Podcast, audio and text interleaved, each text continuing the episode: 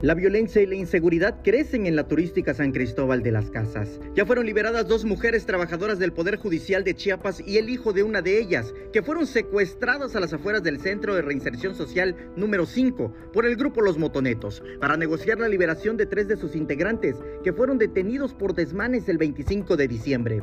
Estas personas que fueron secuestradas laboran en los juzgados del Tribunal de Enjuiciamiento y responden a los nombres de Esperanza Trejo, que cumple con la función de actuaria, la proyectista Silvia Alcaraz y su hijo, quien corrió con la misma suerte al llegar a recoger al trabajo a su madre. El sábado 25 de diciembre, en el norte de la ciudad turística de San Cristóbal de las Casas, se registraron los hechos violentos entre policías y el grupo Los Motonetos, que en los últimos años han azotado de inseguridad el municipio. Por la noche del mismo día, se registró un enfrentamiento en las instalaciones de la Policía Municipal, en un intento de parte del grupo pandillero por liberar a tres de sus integrantes, que fueron detenidos por la tarde, quienes responden a los nombres de Pablo N., Lisandro N. y Fernando N. En respuesta, los motonetos secuestraron a estas tres personas desde la noche de este 25 de diciembre. Bajo la administración por tercera vez de Mariano Díaz Ochoa como presidente de San Cristóbal, en los últimos meses la inseguridad se ha disparado. En su cuenta de Facebook, reconoció públicamente que al Ejecutivo le preocupa la inseguridad del municipio.